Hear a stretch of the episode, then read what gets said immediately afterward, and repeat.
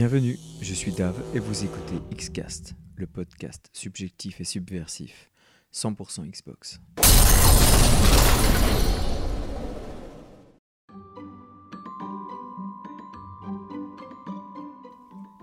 Ah, l'été les moustiques, la chaleur excessive et l'absence de grosses sorties vidéoludiques en ce mois de juin.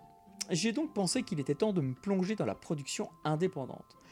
Et je me suis dit que je n'étais pas à l'abri d'une bonne surprise, et quel meilleur endroit que le Game Pass pour dénicher un petit jeu sympa. Étant en mode larvaire ces temps-ci, j'ai tout de suite pensé à chercher parmi les point and click. Les point and click, ça vous parle? Ce sont des jeux aussi vieux que l'ordinateur de bureau lui-même. D'ailleurs, l'un des tout premiers commercialisés fut Enchanted Scepters, un jeu d'aventure sorti sur Macintosh en 1984. Et depuis cette date, rien n'a évolué au niveau du gameplay. Ces jeux d'aventure se jouent à la souris pour le PC, et leur adaptation console se joue avec le bouton multidirectionnel ou le stick analogique. Donc aucune surprise, pourrait-on croire, ne peut venir de tels jeux, et pourtant c'est exactement l'inverse.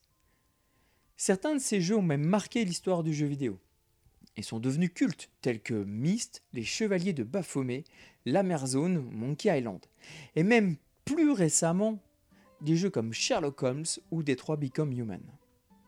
Alors profitons donc de la canicule approchant pour nous offrir notre toute première review sur une production ô combien rafraîchissante et qui sent bon le linge propre. Salut, comment ça va? Hum, comme l'air est doux, doux comme moi, Cajoline. Hum, ce que ça sent bon. Ça sent bon comme Cajoline fraîcheur printanière. Si doux, si frais. Cajoline fraîcheur printanière, et votre linge sortira frais longtemps, très longtemps. Ouais, bon, je suis pas encore au point pour les placements produits, hein. veuillez m'en excuser. Donc oui, j'ai oublié de le préciser, mais j'ai bien déniché une petite pépite de ce genre sur le Game Pass. Et je veux parler bien sûr de Old Man Journey, sorti il y a deux ans sur PC et tardivement le 4 mars dernier sur Xbox One.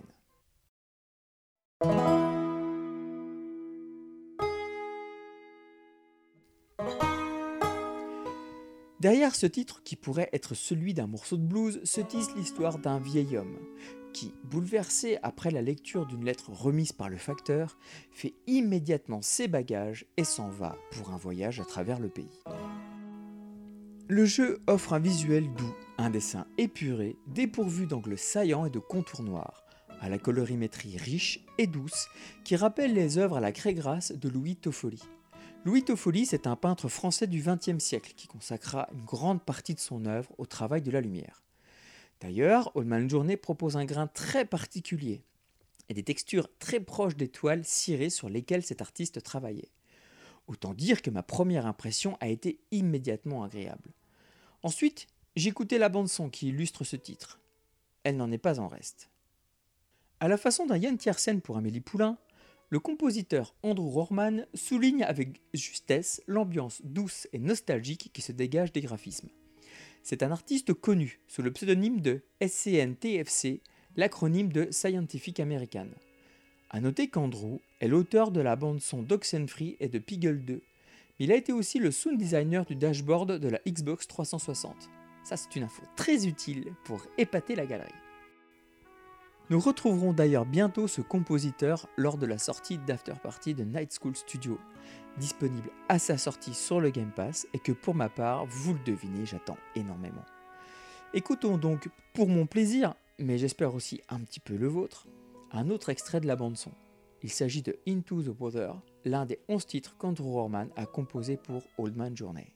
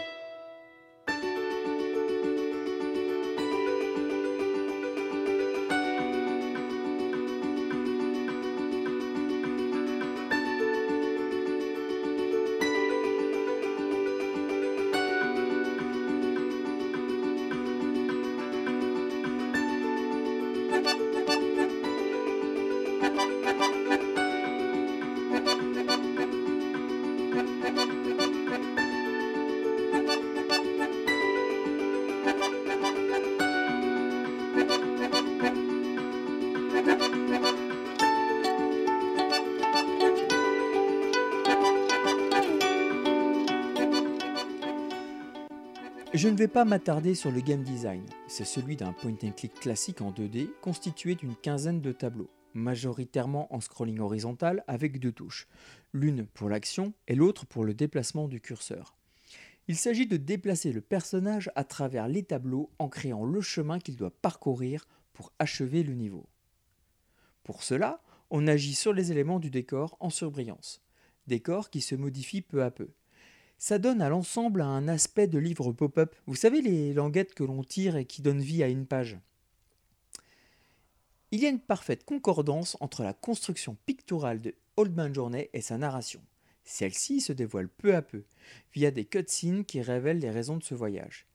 Et on est saisi d'émotion par cette histoire simple, condensée en une heure et demie de jeu, mais qui m'a plongé dans un océan d'émotions par l'humanité et la justesse du propos. Et telle une fable, le jeu se permet même une petite morale en guise de ending.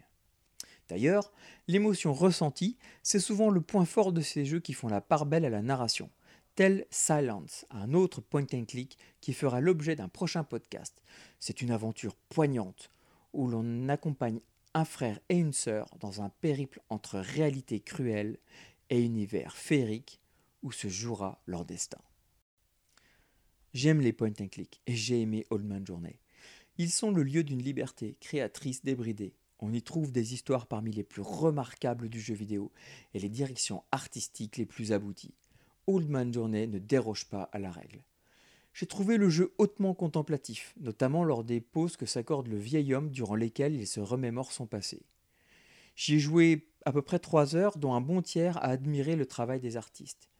Ce titre m'a permis une récréation mentale dans ma vie vidéoludique, souvent faite de pam pam boum boum, comme le dit mon ami Nico.